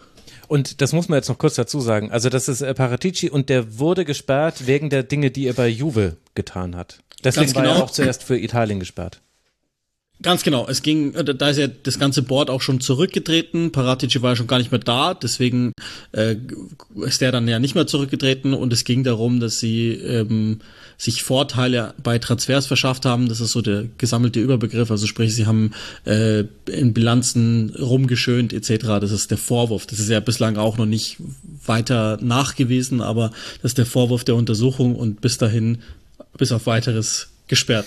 Also das, das sieht man, die Staatsanwaltschaft in Turin, die ja das Ganze in Gang mhm. gebracht hat, die Untersuchung in Italien läuft unter dem Codenamen Prisma. Mhm. Also sieht man mal, was die für Auswirkungen hat. Also es ist eine reguläre mhm. Staatsanwaltschaft, da sind wir ja weg vom äh, Sportgerichtsbarkeit. Aber das ist wieder diese Bilanzfälschung. Genau. Beziehungsweise nicht Bilanzfälschung, sondern Verschönung. Es gibt ja mehrere Stränge, die da von der Staatsanwaltschaft verfolgt werden. Auch für Juve ist das Ding ja noch lange nicht durch. Da können auch noch andere Aspekte kommen. Und eben genau wie Uli es gesagt hat, bisher auch zum Beispiel die Agnellis, die Nedveds, die alle zurückgetreten sind, die dürfen ja auch die dürfen mhm. jetzt erstmal keine andere Funktion in Italien ausüben. Nur bis jetzt eben war das auf Italien gemünzt. Paratici äh, in Italien war sogar dann oft danach, äh, die Rede vom System Paratici, auch die Rede. Äh, also diese ganzen Vorwürfe, die da bei Juve im Raum stehen, da war schien Paratici ja eine zentrale Rolle gehabt zu haben. Und jetzt sieht man, dass dann so eine Ermittlung auch dazu führen kann, dass es im Moment eben die Sperre dann erstmal weit, weltweit geht, gilt. Ja, und dann auch ein Verein in einem komplett anderen Land jetzt, wie Uli es ja beschrieben hat, durchaus ein Problem hat. Ja. Na gut, weil man sich aber halt auch jemanden holt, der damals involviert war. Also das ist und äh, um noch mal kurz alle Hörerinnen und Hörer ins Boot zu holen äh, bei den Vorwürfen, bei den bilanziellen Vorwürfen gegen Juve und deswegen ist es auch ein Staatsanwaltschaftsthema, weil wir sprechen hier über Wirtschaftsbilanzen von Unternehmen, ging es eben äh, darum, dass man äh, gegenseitige Transfers gemacht hat mit Spielern, mit anderen Vereinen und dabei jeweils eine Ablösesumme angesetzt hat, die höher war als marktüblich. Und das hat den folgenden Vorteil, die Ablöse, man hat einmal quasi einen großen Zugang, weil man hat ja einen Spieler für, sagen wir mal, 90 Millionen verkauft. Das habe ich jetzt schon in meiner Bilanz stehen und den Spieler, den ich aber gekauft habe für 90 Millionen oder 80 Millionen, den schreibe ich über die Vertragslaufzeit ab. Das heißt, bilanziell ist damit meine Bilanz besser geworden, weil die künftigen Ausgaben werden verteilt über die Jahre und die einmalige Einnahme ist hoch. Und das soll Juve gemacht haben und das ist eben dann im Bereich der Wirtschaftskriminalität. Genau, also da kann man, da können wir eine eigene Sendung drüber machen, denn der Punkt ist, wie du es angesprochen hast, da für so ein System brauchst du auch immer einen zweiten Verein. Genau, also, also den kann nicht einer allein machen. Nur Juve, genau, genau das muss man richtig sagen. Ja. Und das andere Thema ist logischerweise auch, das ist ja auch darauf fußt die Juve-Verteidigung jetzt, die sagt, ja bitte leg mir mal hin, wie viel ist denn ein Profifußballer wert? Mhm. Also äh, die Summen äh, sind jetzt 10 Millionen äh, realistisch oder sind es 20 dann nicht mehr oder 12 schon? Also es ist schon ein sehr spezielles Thema, was eben ja auch in Italien zeigt, da verwischt sich so ein bisschen Wirtschaftskriminalität mit Sport, sage ich mal, sportlichen Aspekten. Mhm. Dementsprechend, das wird uns eh noch länger beteiligt, äh, ja, ich finde aber Sport und äh, Wirtschaft sollte man nicht miteinander Nee, auch mit Politik nicht. Der Sport muss wirtschaftsfrei bleiben. Definitiv. Wollen wir mal über die deutsche Nationalmannschaft reden? Ja, aber, aber Uli, ich verstehe gar nicht, wo das Problem ist. Also Patrici ist jetzt weltweit gesperrt, aber man kann doch Nagelsmann, äh, kann er doch, kann man doch auch so verpflichten. Könnte man, wenn man, Oder Luis wenn man Enrique. Ihn, uh. Ja, Oh ja, ja genau. Deswegen habe ich ja nicht ganz uneigennützig immer nachgefragt, um das schon mal einschätzen zu können, ähm, falls das passiert. Also Paratici soll ja Luis Enrique äh, deutlich vorgeschlagen haben. Das ist jetzt die Frage, nachdem er ja eingefroren ist, ob das dann noch passiert oder nicht. Ähm, ich glaube, man könnte schon auch bei Julian Nagelsmann anrufen, hat man auch schon getan, im Übrigen auch bei Oliver Glasner. Äh, ich glaube nur, dass äh, was will man denen, denen sagen und zeigen? Die, die, die Mannschaft ist ja also erstens mental derart ausgelaugt, weil, weil konnte, also jetzt hat wenigstens in Sonnen mal einer gesagt, dass es bedauert, dass er weg ist, wenigstens. Mehr habe ich zumindest noch nicht vernommen. Ansonsten wirken die einfach platt und jetzt von vielen verschiedenen Ideen von vielen verschiedenen Trainern auch einfach ausgelutscht. Also die hatten, haben es mit Mourinho probiert, ähm, dann haben sie es mit Nuno Espirito Santo probiert, dann kommt äh, Conte, dann waren zwischendrin noch ein paar Interimstrainer, die ran durften. Das Lied war immer das gleiche. Es war alles abhängig von, von Son und von Kane. Die sind jetzt dann langsam auf der falschen Seite der 30. Loris muss, glaube ich, inzwischen ausgetauscht werden, wenn man die Leistungen so sieht. Das heißt, außer des Stadions ist ja ja nichts da, mit dem man ernsthaft an die Top 6 angreifen kann. Nachdem Arsenal jetzt auch nochmal stärker geworden ist, ist, glaube ich, das Fenster richtig zugeknallt, um, um selber mal Titel zu holen. Und das müsste man jetzt irgendwie verkaufen nach draußen an den Trainer, der da kommen mag, dass man sagt, du kannst hier aufbauen und wir, wir gehen wieder in die, in den alten in Tottenham-Modus rein, der da heißen könnte, wir bauen auf junge Spieler und versuchen die Stufe vor der Stufe sozusagen zu sein. Aber ich sehe nicht, dass Julian Nagelsmann das machen muss, um es jetzt mal ganz hart zu formulieren. Ich glaube, der hat andere Optionen erstmal ein bisschen weiter Gehalt beziehen für Netflix bingen. Also, ja, genau. Also das, das, das, würde ich, aber gut, er ist, er ist natürlich ein, ja, ja. ein, junger Mann, der arbeiten will, aber ich würde ihm auch sagen, jetzt wart doch mal ab, Meisterprämie ist noch drin und so. Vielleicht, ja, vielleicht ist so jemand wie Nagelsmann dann jemand, über den die FDP immer spricht, die sagt ja, wie hier, wir müssen noch mal äh, das Arbeitslosengeld weiter streichen oder das Bürgergeld, wie auch immer man es jetzt nennen will, äh, damit die Anreize größer sind zu arbeiten. Vielleicht denken die immer. Ich finde, Politik hat im Sport nichts verloren. Ja, ja und in der Wirtschaft auch nicht. Ja, und die FDP hat ja mit Politik auch gar nicht so viel zu tun. Seien wir ehrlich. Das, das stimmt sogar. Aber was ist denn dann deine Prognose, wie es bei Tottenham weitergeht? So schwierig das jetzt ist, aber wir haben hier große Probleme. Wir haben es aber auch schon kommen sehen. Also niemanden wird es jetzt völlig äh, unvorbereitet treffen. A, dass ein Hot Tottenham-Trainer nicht glücklich wird. B, dass Antonio Conte jetzt doch entlassen wurde. Und äh, C, wir alle wissen ja auch um diese Abhängigkeit von Kane und Son. Also gefühlt hätte das jetzt auch gerade ein Segment von vor fünf Jahren sein können, nur halt ja. mit anderen Namen wie ist deine Einschätzung, was bei Tottenham jetzt passiert in den nächsten Jahren? Ähm, schwierig, schwierig zu sagen, weil, weil ich gar nicht weiß, wer die Entscheidungen trifft. Also die, das Problem ist, du hast vollkommen recht mit dem, was du sagst, es ist alles das Gleiche, nur dass sie natürlich jetzt da diesen millionenschweren Imperativ stehen haben in, in Form des Stadions, der, der sie natürlich auch äh, mhm. äh, zwingt zu handeln. Ähm, was wird passieren? Ich habe keine Ahnung. Die werden so schnell wie möglich versuchen, ähm, entweder Paratici zu entfrieren oder, oder nicht. Und ansonsten müssen sie ja sehr, sehr schnell handeln. Und dann würde das Daniel Levy wieder tun und dann versuchen die jetzt händeringend einfach, ich, ich glaube, so werden sie es machen. Versuchen, das bisschen, was noch da ist, so schnell wie möglich wieder ins Laufen zu bringen, den nächsten überbezahlten Top-Trainer holen, um dann eins weiter zu gucken. Also ich, mir fehlt die Fantasie, was die tun könnten. Die müssten, aus meiner Sicht, müssten die jetzt einreißen und sagen, okay, wir gehen zurück zu dem, was wir mal hatten. So sind sie auch unter Pochettino das letzte Mal stark geworden. Sie holen drei 24-Jährige, 25-Jährige, äh, haben den recht kreativen Marktblick. Der war ja ehrlicherweise jetzt auch zum Schluss nicht mehr kreativ, sondern das waren halt Leute, die bei Juve nicht funktioniert haben, die dann Paratici dahin geholt hat. Die haben dann auch fairerweise einigermaßen funktioniert, aber ähm, früher hatten sie ja mal die Berbatovs, äh, als noch bevor der richtig stark war. Die Bales aus Southampton war jetzt auch kein Geheimnis, dass der was kann, aber so in die Richtung hat man es ja mal gemacht und das würde ich mir wünschen, das würde ich dem Verein auch wünschen.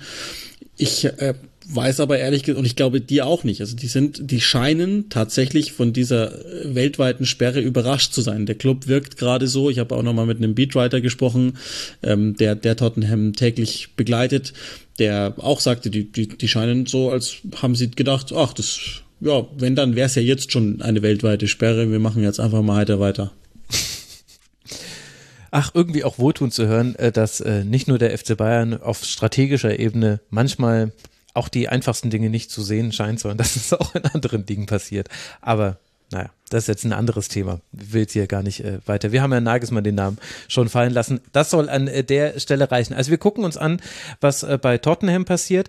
Was äh, gucken wir uns denn in La Liga an, Alex? Ich habe dich jetzt schon mehrmals so äh, durchschnaufen hören. Ich weiß nicht, ob das jetzt alles wegen Luis Enrique war oder woran liegt das?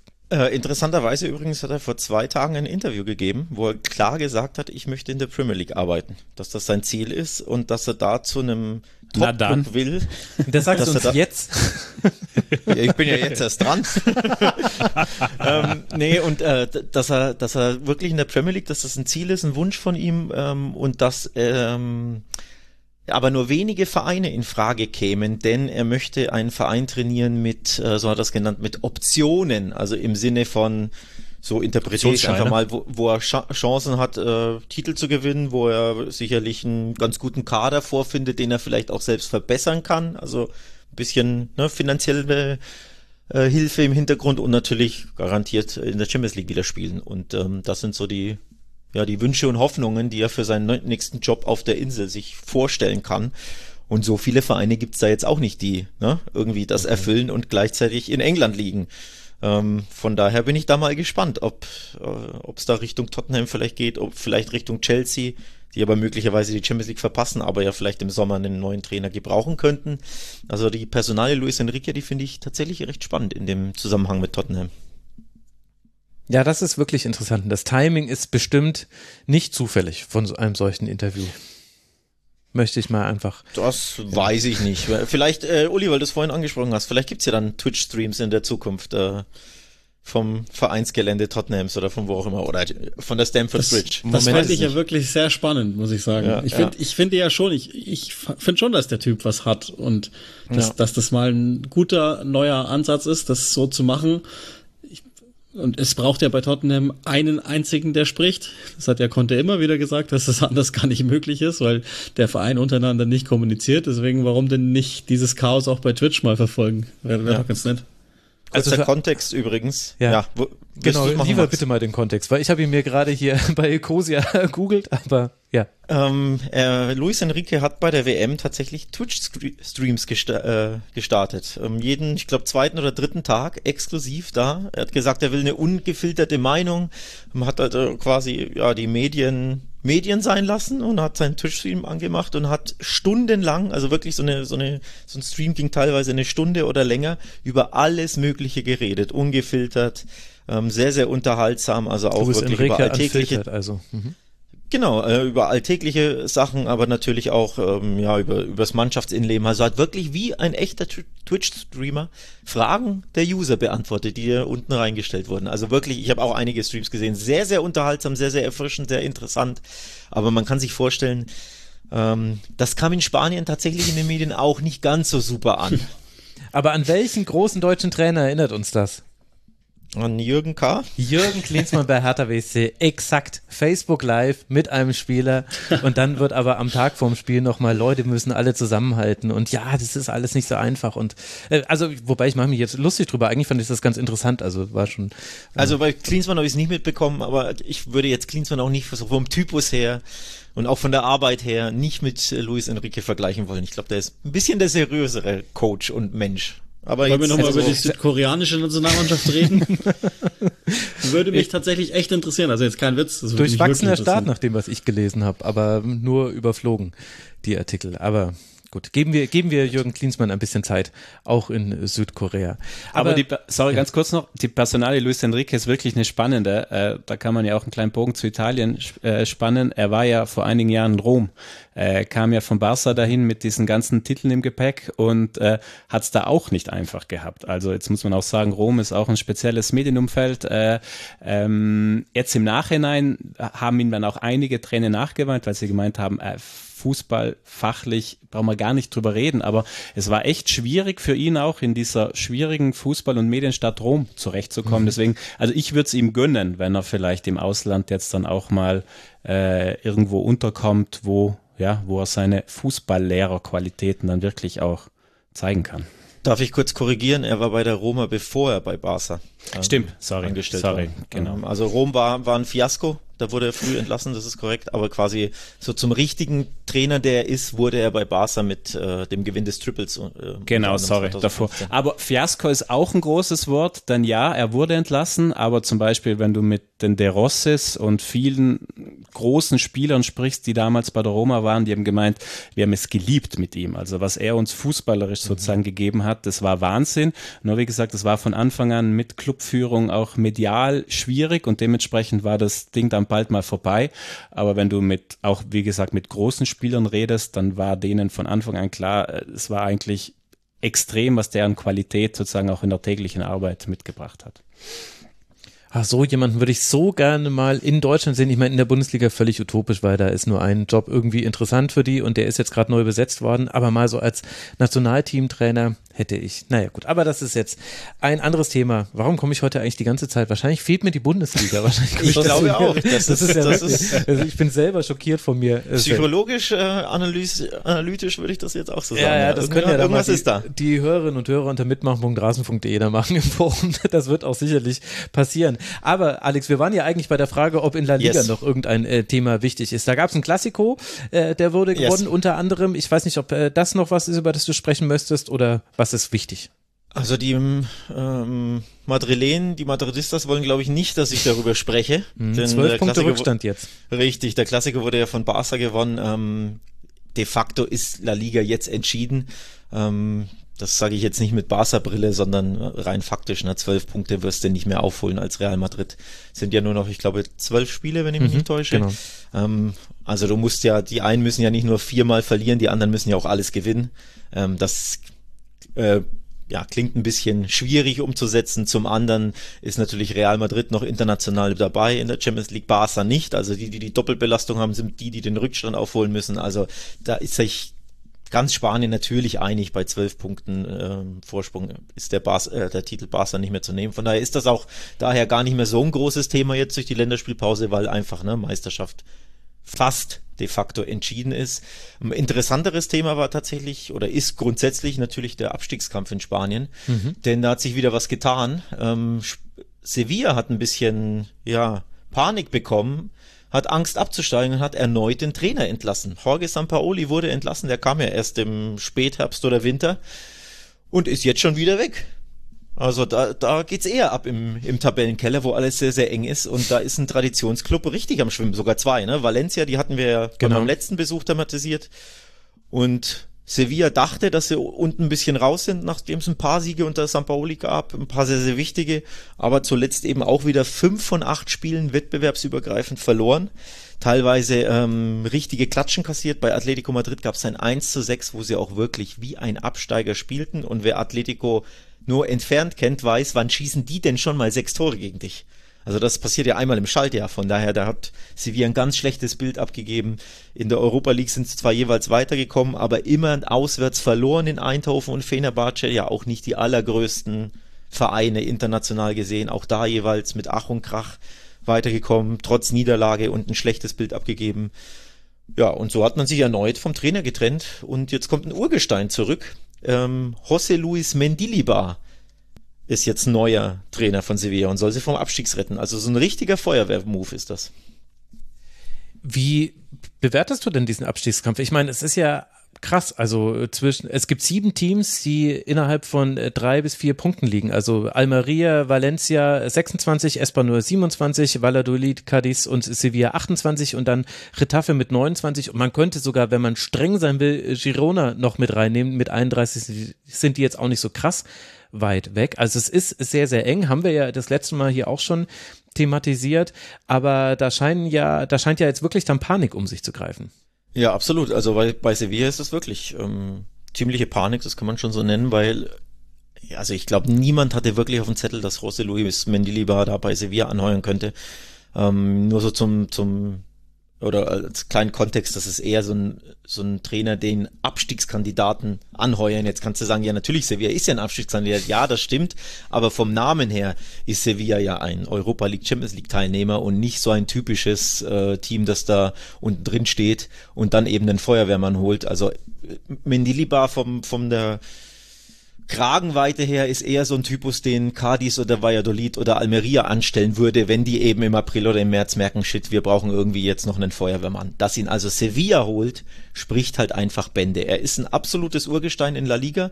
Von den aktiven Liga-Coaches hat nur ähm, Ernesto Valverde, der Ex-Barca-Coach, jetzt Athletic Club de Bilbao-Coach, nur mehr Spiele in der ersten Liga gecoacht als José Luis Mendilibar. Ähm, also da sieht man schon, das ist ein Urgestein, das ist eine Legende dieser Liga, aber in aller Regel arbeitet er eben bei Abstiegskandidaten von der Kragenweite Valladolid und, und Co. und eben nicht beim FC Sevilla. Also, dass die den jetzt holen, ist ein ganz klares Zeichen, dass sie wirklich Panik haben, dass sie da ganz unten reinrutschen können und zwar bis zum Schluss. Krass. Letzte Station war Alaves von Mendelibar. Da war er allerdings auch nur für zwölf Spiele. Das war dann. Genau, die sollte Saison. er letztes Jahr vom Abstieg retten. Wurde da auch irgendwann im Frühjahr oder so angeheuert und hat es halt nicht geschafft und wurde danach nach nachdem es gar nicht lief, direkt wieder entlassen. Also das war, das ist eben, sage ich ja, das ist so ein Move, wie man ihn erwartet, dass so ein Trainer bei so einem Verein irgendwie was retten soll. Aber dass in Sevilla holt, spricht einfach Bände, dass denen auch ja, das Wasser bis zum Hals steht und dass sie auch einfach Schiss haben, ne? Panik haben. Mhm. Gut, mit Blick auf die Tabelle sehr gut nachvollziehbar, dass äh, da vielleicht eine gewisse Grundpanik besteht. Dann wollen wir nochmal auf die Serie A blicken und äh, da beschäftigen wir uns jetzt nicht mit dem Abstiegskampf, sondern mit dem aktuell Tabellenzweiten. 19 Punkte Rückstand sind hier, also auch hier die Liga entschieden. Ist ja auch eine interessante Konstellation. Auf einmal ist es überall in Europa entschieden, aber in der Bundesliga spannend. Wie man es macht, irgendwie immer ist es, ist es äh, komisch und so, dass die Deutschen sich beschweren. Aber wir wollen jetzt über Lazio sprechen unter Sarri. Was ist denn da passiert, Bernie, in den letzten Wochen? Ja, also du sprichst ja an, dass Lazio auf zwei steht. Äh, Glaube ich, hätten jetzt auch nicht alle damit gerechnet. Ähm, es klingt schon so weit weg, aber es war ja das letzte Spiel vor der Pause, das war das Derby in Rom. Ach ja, stimmt. Das Lazio zum zweiten Mal in dieser Saison gewonnen hat. Äh, war wieder mal ein typisches Rom-Derby. Ich nenne es mal unter Anführungszeichen hektisch. ähm, äh, da ging es drunter und drüber. Es gab auch Phasen, in denen nicht so viel Fußball gespielt wurde. Ähm, nach dem Schlusspfiff noch rote Karten. Also das komplette Rom-Derby-Programm. Mhm.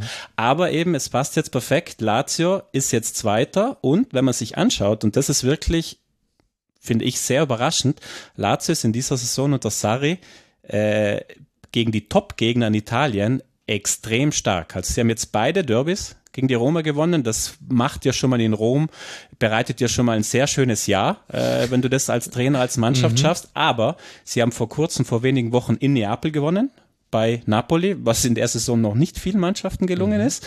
Sie haben Inter geschlagen, sie haben Milan vor wenigen Wochen äh, 4-0, äh, also das war eine Demonstration. Klar, das war diese Phase im Januar, als Milan so extrem im äh, Negativstrudel war. Aber trotzdem, sie haben, ich habe es mir rausgeschrieben, in sieben direkten Duellen gegen die Top-Teams haben sie 15 Punkte geholt äh, hm. und damit gleich viele wie Napoli. Also das zeigt, Sarri hat es geschafft, dass äh, Lazio in dieser Saison wirklich ja nicht umsonst im Moment auf Platz zwei steht, sondern sie haben da wirklich einen Entwicklungsschritt gemacht, äh, gerade gegen die, gegen die Großen und man muss da vielleicht ein bisschen ausholen. Es ist ja Saris zweites Jahr. Mhm. Ähm, letztes Jahr ich glaube, es gibt wenig größere Fußballphilosophieunterschiede, als von einem Simone Inzaghi zu Maurizio Sarri zu wechseln. Also Lazio war ja jahrelang unter Inzaghi dieses 3-5-2, abwartend, Umschaltspiel, äh, sozusagen, das war in, den, in der Lazio-DNA drin. Und dann kam Sarri und mit Sarri kommt halt ungefähr das genaue Gegenteil an Fußballphilosophie. Ballbesitz, 4-3-3, äh, Raum, Raumverteidigung, mhm. hochstehende Kette. Also das Muster hat ein Jahr gebraucht, bis es sozusagen wirklich auch in die Köpfe der Spieler reingekommen ist. Und jetzt aber fruchtet das. Und äh, ist für mich auch ein schöner kleiner Wink Richtung Turin zu Juve. Vielleicht lohnt es sich, wenn man sich einen Trainer wie Maurizio Sarri holt, was der Juve auch mal gemacht hat, dass man dem auch noch ein zweites Jahr gibt, weil der gute Mann in Sachen, was seine Fußballlehrertätigkeit betrifft, glaube ich, äh, ja, schon was vorweisen kann. Und dazu passt eben auch vor wenigen Wochen eben, wie gesagt, Lazio bei Napoli gewonnen. Da hat Spalletti wirklich auch ein Loblied auf Sari äh, gesungen. Er hat gemeint, hat immer wieder durchklingen lassen. Er profitiert sehr von der Arbeit, die Sarri vor einigen Jahren eben mit mhm. Napoli gestartet hat, wo Napoli diese erste Hochphase hatte. Ich finde das wunderschöne Zitat von Spalletti ist für mich eines der Fußballzitate des Jahres, äh, zumindest in Italien. Er hat gemeint, in Castel Volturno, also im Trainingszentrum von Neapel, sieht man auf dem Rasen noch die Passlinien von Sarri. Also er hat wirklich auch damit klar gemacht, dass dieser Scudetto, den Spalletti jetzt logischerweise mit Napoli äh, ja mit links einfahren wird, dass Spalletti da eben auch auf der Basis von Sarri äh, mhm. sozusagen profitiert hat. Und deswegen finde ich schön, dass Sarri jetzt eben in dieser zweiten Saison mit Lazio wirklich diesen Entwicklungsschritt macht. Er hat es gemacht, auch ganz interessant, indem er die Defensive gestärkt hat. Er hat im Sommer schon erkannt, auch in Sachen Transfers. Er hat komplett die Innenverteidigung neu besetzt, beide Torhüter neu und das äh, fruchtet. Äh, Romagnoli kam von Milan, ähm, stabilisiert da innen drin. Dazu hat er mit Casale einen jungen Italiener geholt von Hellas, die harmonieren wunderbar. Lazio hat jetzt, glaube ich, 19 Gegentore. Er ist jetzt die zweitbeste ja. Abwehr, 16 Mal schon zu Null. Ich glaube, nur Barca hat in den Top 5 Ligen in Europa öfter zu Null eben gespielt. Hm, die haben nur neun Gegentore. ja, genau. Aber, und damit aber jetzt nicht falsch verstehen, ist jetzt nicht so, dass Sari hinten drin steht und tief steht, sondern es sind eben, es ist der Sari-Fußball, 4-3-3, extrem viel Ballbesitz ähm, und er hat auch in dieser Saison noch schön Schritt für Schritt Entwicklung am Anfang der Saison haben zum Beispiel so Schlüsselspieler wie Luis Alberto oder auch Lazzari, die saßen noch viel auf der Bank, weil mhm. eben das war ihm noch zu offensiv. Die mussten da irgendwie noch erst reinkommen. Lazzari ist ein Außenverteidiger, der seine Qualitäten ganz eindeutig im Offensivspiel hat. Ähm, da hat ihm die Balance noch gefehlt, deswegen hat er die rausgelassen, hat sie aber Stück für Stück rein gearbeitet und jetzt spielt Lazzari, jetzt spielt Luis Alberto, jetzt hast du dieses dominante Mittelfeld mit Luis Alberto und mit äh, Milinkovic Savic.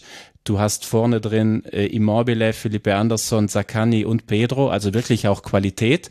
Und du hast das Ganze auf einer sehr gut strukturierten äh, Spiel gegen den Ball, Defensive. Und deswegen würde ich sagen, also wirklich aus sportlicher Sicht, was Sari da mit Lazio macht, auch mit dem Kader, den Lazio hat, weil das ist ja auch so eine Geschichte, die Lazio schon seit vielen Jahren be äh, begleitet.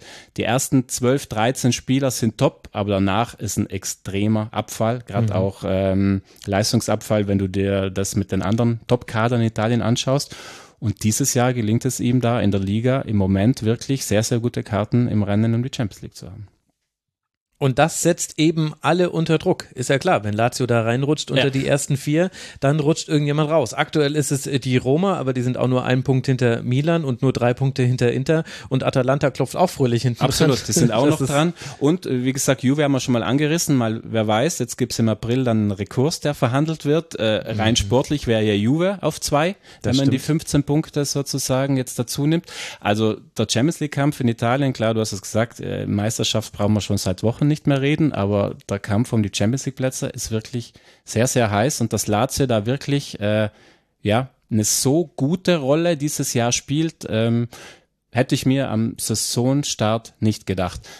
Kurze Klammer noch, was wieder typisch Lazio ist, sie können die Doppelbelastung mit. Ja, ja, Euro Conference League gegen Alkmaar, ne? Ja, erst sind sie aus der Europa League schon raus, jetzt ja. sind sie in die Conference League und sind sie wieder raus. Also das kriegen sie einfach nicht hin, aber da sind wir wieder beim Thema die Breite ist nicht da, aber ich würde auch sagen, das ist so eine, so eine Geschichte, die hat sich im Verein verankert. Europa League und Conference League spielen bei diesem Verein einfach keine Rolle. Dementsprechend schafft es Sari zumindest in dieser Saison die Energie so zu kanalisieren, dass sie jetzt in der Liga wirklich es selbst in der Hand haben. Und wer weiß, sollten sie in die Champions League kommen, das hat zumindest Simone Inzaghi vor ein paar Jahren vorgemacht, da sind sie dann schon auch unter Inzaghi aus der Gruppenphase raus. Erinnert ihr euch vielleicht noch, sind dann gegen die Bayern im Achtelfinale raus. Also ich glaube schon, dass in der Champions League wäre das logischerweise ein anderes Setting, Mindsetting, aber Europa League und Conference League kannst du mit Lazio vergessen. Das wird nicht funktionieren. Zweimal 1-2 gegen Alkmaar. Und hat man nicht im Rückspiel sogar geführt mit 1 zu 0 ja, ja. und dann hat das Alkmaar, ja. also naja gut. Aber so ist das eben. Jetzt äh, wollen wir nochmal in die Ligue A gucken. Äh, David, äh, da hast du uns noch ein überraschendes Thema mitgebracht, worüber ich mich sehr freue. Du wirst über Reims sprechen. Was ist da zu wissen? Genau, ich habe ein bisschen überlegt, habe ein bisschen geschaut über die Vereine, ähm, die ihr gesprochen habt in der Vergangenheit und dachte, ich bringe mal Ras mit. Und zum Einstieg, da ich ja jetzt tatsächlich ein paar Mal auch selbst jetzt Hörer der Ligatur war und, und mhm. längere Zeit nicht mehr dabei, ist mir aufgefallen, dass warst du. Warum ich war Ligaturist. aber dann geht doch dein wunderschönes äh, äh, Wortspiel mit der mit der Schrift als Ligatur verloren. Ja, das stimmt eigentlich nicht. Aber das hat anscheinend eh niemand verstanden, warum es Ligatur so. heißt. Muss ich also ich habe es nicht verstanden. Ja, da, da stehe ich auch dazu. Ligatur ist quasi ein, das ist äh, kommt aus dem Schriftsetzen. Das ist das Verbinden von zwei zwei Buchstaben. Es ist also und wir verbinden ja hier mehrere Ligen miteinander. Also es war eigentlich ein wunderschönes Wortspiel die Ligatur, die eben nicht nur eine Tour ist, sondern eben aus der Ligatur kommt. Aber es hat wirklich niemand verstanden, außer vielleicht noch zwei anderen Nerds da draußen. ja. Ist auch dann nur mit U, nicht mit OU. Ja, ja, genau, klar, logisch. Ach, du, ja. du, Max, du weißt das ja, was das über den Künstler sagt, wenn er sein Werk erklären muss, ne? Ja. Ja, das, äh, ja. das kenne ich von meinen Witzen. Das hättest du jetzt nicht nochmal extra sagen müssen. Also jedenfalls, ich, äh, da, da ich ja jetzt auch ein paar Mal zugehört habe, ist mir aufgefallen, dass so sehr ich Fußball interessiert bin und, und äh, dass es häufig doch äh, Städte und Vereine gibt, wo ich echt also tatsächlich sagen müsste, ich könnte die Städte nicht auf der Landkarte finden in, in, Spanien und ich weiß über die Vereine eigentlich gar nicht so viel. Deswegen mal die Frage an euch in die Runde. Was verbindet ihr mit Ras? Ich weiß, dass man das S sagen soll am Schluss. Das habe ich gelernt. ja. Dem Verein irgendwas so? Irgendwie? Hm. Historisch? Ist spannend. also, also es ist spannend, dass, dass, dass man, ihr seid ja jetzt schon also, ein bisschen Nerds. Also so. ich, ich verbinde mit dem Verein, dass Usman de Veleda gespielt hat, um ehrlich zu sein. ähm, liegt da jetzt ein bisschen nahe, aber ansonsten so, so historisch gesehen wenig Dann gebe ich euch irgendwie. War das okay, also der SC Freiburg der Ligue 1? Habe ich mir das richtig gemerkt mm. oder ist das falsch? Ja, jein. Weiß ich nicht. Nee, ich will auf was anderes raus. Aber dann gebe ich euch mal ganz. der Vergleiche, Part XY. Ähm, ich gebe euch mal ganz kurz einen Aufriss. Also die, die Stadt äh, ne, liegt in der Champagne, Nordosten Frankreichs, 200.000 Einwohner, ist, ist bekannt durch Kaiserkrönungen. Da könnte man das gehört haben. Jeanne d'Arc hat das damals zurückerobert zum Beispiel, damit da Kaiser Karl VII. gekrönt wurde. Und Reims war nach dem Zweiten Weltkrieg, darauf wollte ich hinaus, der dominierende Fußballclub Frankreichs. Die hatten sechs Titel, die hatten zahlreiche Pokale, die haben äh, einen Großteil der Spieler bei der WM in Schweden 58 gestellt äh, und waren zweimal im Finale des Europapokals der Landesmeister. Ja gut. Das hätte Uli jetzt wissen können, ne? Das ist, das ist ja schon Grundwissen. Weil er da ich habe den tatsächlich mal kommentiert, deswegen ähm, hätte ich das irgendwo stehen, aber ich habe es nicht im Kopf. ähm, äh, prägende Duelle gegen Real Madrid beide, 56 und 59 und äh, äh, mit mit Raymond Coppa und Albert Bateux und und wie wohl diese Offensivfußball damals genannt, wenn ein äh, Club in der Champagne liegt er wurde natürlich Champagnerfußball. Champagner ja, Champagnerfußball. Ja. Wer da, wer da mehr hören, also ich, ich spreche an der Stelle jetzt auch ab, ne, äh, zur Vergangenheit, aber wer da mehr hören möchte, es gab vom äh, Hörfehler-Podcast hm. Im Sommer 22, äh, die Folgen 154 und 155, die Geschichte des französischen Fußballs. Da ähm, sehr, sehr ausführlich. Und wenn mich nicht alles täuscht, dann ist der dortige Gast Olaf Wutke auch verantwortlich für einen wirklich sehr, sehr schönen ähm, und exzellenten Wikipedia-Artikel so raus. Wer da jetzt Lust hat, kann da gern mal ähm, reinschauen. Das ist ein richtig schönes Lesestück. So, also jedenfalls, äh, dazwischen herrscht große, große Leere, ja. Die sind äh, 33 Jahre nicht mehr erstklassig gewesen seit 79.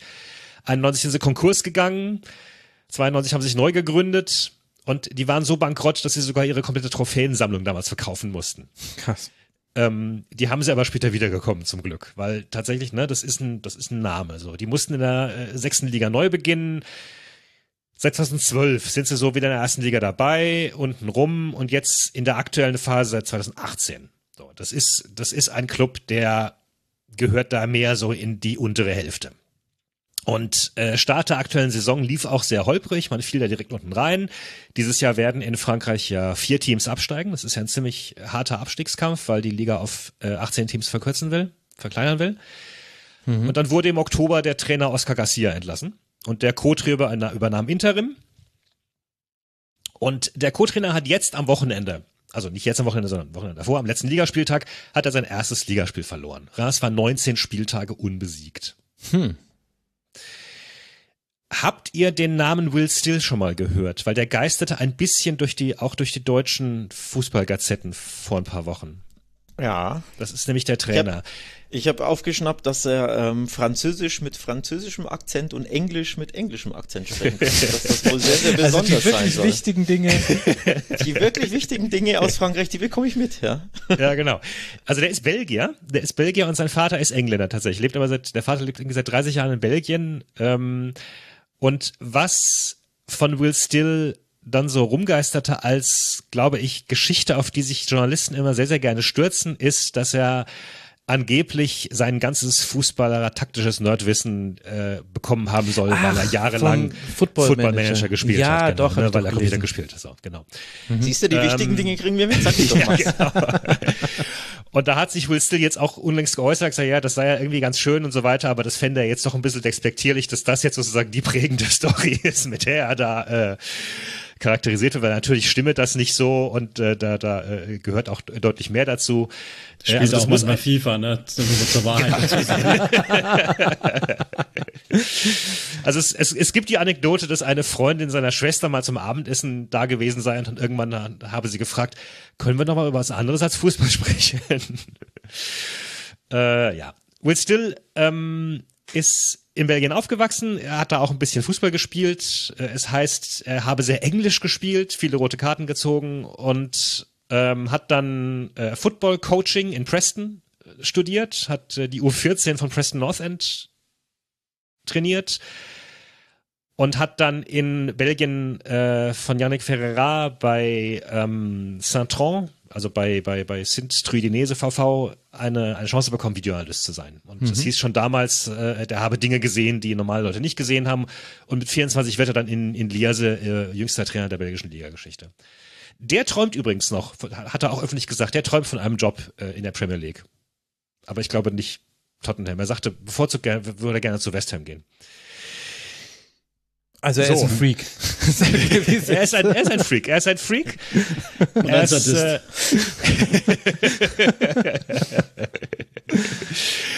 ähm, und der ist jetzt, wie gesagt, also 19 Spiele um, umgeschlagen, hat währenddessen nur neun Tore kassiert.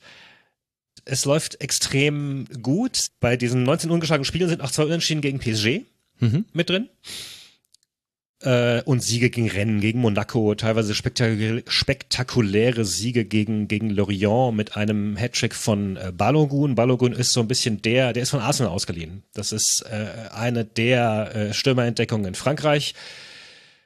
Ähm, teilt sich derzeit den zweiten Rang der Torschützenliste mit 17 Treffern, neben so Leuten wie Lacazette und Ben Yedder, hinter Mbappé.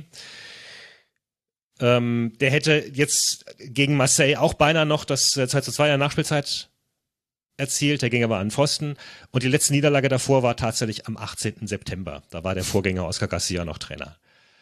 Und das ist, äh, das ist schon teilweise eben auf Still, oder was heißt teilweise, das ist, das muss man schon sagen, dass das auf Still zurückzugehen ist alles. Der hat ein sehr, sehr äh, bislang unverrückbares 4-2-3-1 eingeführt, stehen defensiv sehr stabil, ähm, gutes Stellungsspiel, wenig Räume, die sie dem Gegner lassen, ähm, pressen aber sehr hoch und haben sehr, sehr variable Spieler vorne, die sich da so gegenseitig in der Offensive ähm, auch abwechseln. Da scheint auch keiner sich zu schade zu sein, mal von der Bank zu kommen. Also extrem gutes Mannschaftsgefüge da auch.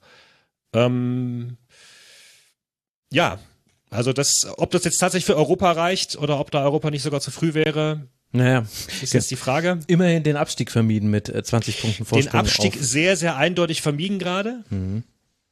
Ähm, ja, ich habe leider für die Hörer extra nachgeschaut. Also man kann zumindest in den nächsten zwei, drei Wochen auf der Zone ganz erstmal nicht sehen, weil äh, die spielen jetzt gegen keine der Top-Top-Clubs und äh, der Zone zeigt ja normalerweise von der Liga nur die ähm, Spiele mit Top-Club-Beteiligung. Die hatten sie ja alle schon hinter sich jetzt. Aber wir sehen, ähm, sehr gut. Danke, dass du mich da nochmal dran erinnert hast. Ich habe einen Artikel auf The Athletic über Will Still äh, gelesen und es ist natürlich ganz fantastisch, wie ich mir da gemerkt habe, bei welchem Verein er überhaupt Trainer ist. Das kann Das ist einfach. Der kostet doch, der kostet doch pro Spiel ein paar tausend, ne, weil er keine Stimmt, ausreichende genau. Lizenz hat. Hatte Das er, ist auch ja, so- ist, ist mittlerweile die spannenden Fakten. Genau, spannenden genau, Fakten. genau, genau, genau. Ist mittlerweile aber auch schon jetzt Geschichte, weil er hat jetzt, äh, er hat jetzt offiziell seinen Trainerschein angefangen. Und deswegen müssen sie Dann nicht langweilig. Da muss man nicht mehr, 25.000. da muss man nicht mehr drüber berichten. Ach, Wahnsinn. Ja, aber das ist doch schön, wie man dann äh, über den Tabellen 9. der Liga nämlich auch äh, sehr interessant sprechen kann. Lieben, äh, lieben Dank dir, lieber äh, David. Und ich würde sagen, jetzt dann äh, zum Abschluss, nachdem die Zeit auch schon ein bisschen fortgeschritten ist, hätte ich gerne die Matches to watch. Also was am Wochenende müssen wir in den einzelnen Ligen beobachten? Da ich vermute, dass Uli Hebel mal wieder die Matches to watch selbst moderiert, wird er darauf vorbereitet sein. nee, nee, nee. An dem Wochenende, an dem Wochenende gibt's nur Ach ja, stimmt, ich seh's ja grad City richtig. gegen Liverpool. Also City das, gegen Liverpool, stimmt, ja. Ist nichts Erhellendes, nichts Neues, aber das muss man natürlich sehen. Guter Also- Zeitpunkt auch, 13.30 Uhr geht's da los. Also Samstag noch bevor der ganze, also es soll ja in Deutschland auch ein Spiel geben, das einigermaßen interessieren könnte, aber das kann man sich, glaube ich, sehr gut anschauen. Und dann aber Arsenal auch bitte. Die, die Frage ist übrigens, kann man sich sehr gut anschauen, wenn man es mit dem FC Liverpool hält, ne? Das ist ja die Thematik. Ja, gegen, gegen äh, City sah es ja meistens gut aus. Gegen City. Und ich möchte aber auch Bock. nahelegen, bitte, äh, Plymouth Argyle gegen Bolton Wanderers, EFL Trophy am Sonntag. Ja. ja, ja, ich sage einfach nur ja. Ich sage ja zu Plymouth gegen Argyle, äh, gegen die Bolton Wanderers in gegen irgendeinem komischen, ja, ja. Aber das weißt du nicht. Ey, wirklich, Leute, es ist, es ist, aber es tut mir auch irgendwie ganz gut, dass ich nicht der größte Nerd bin in dieser Sendung. Das, äh, da fühle ich mich immer so herrlich normal, wenn ich mit euch spreche. Christian, was muss ich in der Serie A verfolgen? Ja, das ist auch relativ einfach. Das Spiel am Sonntagabend Napoli gegen Milan. Ja. Ähm, was ja eh an sich schon ein Kracher ist. Gerade für Milan geht's ja auch darum, im Champions League-Rennen zu bleiben. Schwer genug. Und Napoli gegen Milan, die spielen jetzt ähm, Mitte April auch noch zweimal gegeneinander in einem anderen Spiel äh, unter Champions League äh, Aspekten. Dementsprechend dreimal Napoli-Milan jetzt in den nächsten Wochen. Äh, da ist ordentlich Zündstoff drin. Mhm, das kann man sich äh, tatsächlich so vorstellen. In La Liga, was ist da wichtig? Gibt es da noch wichtige Spiele, Alex? Ähm, es gibt ein wichtiges Spiel, das aber nicht direkt in der Liga ist, ne, sondern in der Copa del Rey natürlich das äh, Halbfinal-Rückspiel im Pokal. Wieder mhm. Klassiko. Man hat ihn ja vermisst. Es gab ja erst vier bisher. Von daher gibt's direkt gleich wieder einen ähm, am Wochenende. Aber gibt's eher zwei Spiele, die ziemlich spannend sind im Rennen um die Champions League, nämlich Villarreal gegen Real Sociedad. Das ist äh, Sechster gegen Vierter und dann Atletico gegen Betis. Das ist Dritter gegen Fünfter. Ähm, also da das Rennen um die Champions League sehr, sehr spannend. Und ja, äh, Sevilla mit Neucoach Mendilibar hat ein kleines Abstiegs... Naja, Endspiel kommt zu früh, sind ja noch genug Spiele, aber ein Abstiegskracher in Cadiz. Ähm, die sind, die beiden sind punktgleich. Ist auch, ein Geheimtipps, die ihr hier bekommt. Aber wirklich. Ja, kann, kann, ja nicht jeder hier mit Liverpool gegen City glänzen, ja? Ist auch einer der wenigen Vereine, wenn ich das richtig gesehen habe, die Mandy lieber noch nicht trainiert hat, Cadiz. Wahrscheinlich, wahrscheinlich, ja. ja. Nee, also tabellarisch einfach spannend. Es gibt einfach Spannenderes als der Meisterschaftskampf, logisch. Von daher, wir blicken ja. ja auf die spannenden Paarungen. Ne? Aber wirklich. Und was müssen wir uns da in der Ligue 1 zu Gemüte führen, David? Ja, ich habe ja eben schon angedeutet, ich habe mal geschaut, was wird denn überhaupt übertragen. Ähm, Rennen gegen Lens kann man mhm. sich anschauen. Äh, Fünfter gegen Dritter. Die beiden Vereine wurden ja hier, äh, wissen die Liga-Touristen, äh, wurden ja auch schon mal in den vergangenen Wochen äh, besprochen. Äh, ansonsten könnte auch, äh, das ist, ähm, das ist Samstag äh, 9 Uhr abends und ansonsten könnte durchaus auch das äh, Sonntag um 5 Uhr Spiel ganz interessant sein. Das ist Monaco gegen Straßburg. Da geht's für Monaco auch äh, um Europa. Die sind aktuell zwischen Lens und Rennes eingeklemmt. Und für Straßburg geht's um den Abstiegskampf. Die waren da eigentlich schon ganz, ganz tief unten drin und ähm, haben jetzt aber einen kleineren Lauf, bei dem sie sich gerade wieder so ein bisschen rauskämpfen. Mhm. Und haben aber auch mit äh, Diallo einen sehr erfolgreichen Torschützen vorne drin, den man ja. sich ein bisschen angucken kann. Und bei Monaco haben wir ja Ben Yedda sowieso mit dabei. Der teilt sich genau, ja, und, und, und Ben Seguir, den, äh, den, den, den neuen jungen Shootingstar. Mhm. Ihr vier, das hat wieder große, große Freude gemacht. Das war eine sehr schöne Sendung. Ganz herzlichen Dank an euch alle, dass ihr euch die Zeit genommen habt. Ich äh, danke immer noch neben mir sitzen Christian Bernhard. Danke dir. Dankeschön. Danke an Uli Hebel. Danke auch. Danke an Alex Troika. Sehr gerne, danke ebenfalls. Und vielen Dank, schön, dass du mal wieder da warst. Äh, David Frogier de Pont-le-Voix von 390. Danke dir, lieber David. Danke. Und dann wünsche ich euch, lieben Hörerinnen und Hörerinnen, eine gute Woche. Viel Spaß mit den ganzen Top-Matches, die ihr jetzt gucken müsst. Sagt nicht, wir hätten es euch nicht gesagt, um was es da geht am Wochenende. Und dann hören wir uns hier wieder im Rasenfunk. Die nächste, nächste Rasenfunk-Schlusskonferenz wird Tobi Escher moderieren. Den nächsten Frauenkurzpass, der erscheint am Montag, die moderiere dann wieder ich. Und es gibt dann auch was zur zweiten Männerbundesliga. Das kommt in der nächsten Woche am Donnerstag. Bis dahin, bleibt gesund und unterstützt bitte den Rasenfunk. Danke euch. Liebe Grüße. Ciao.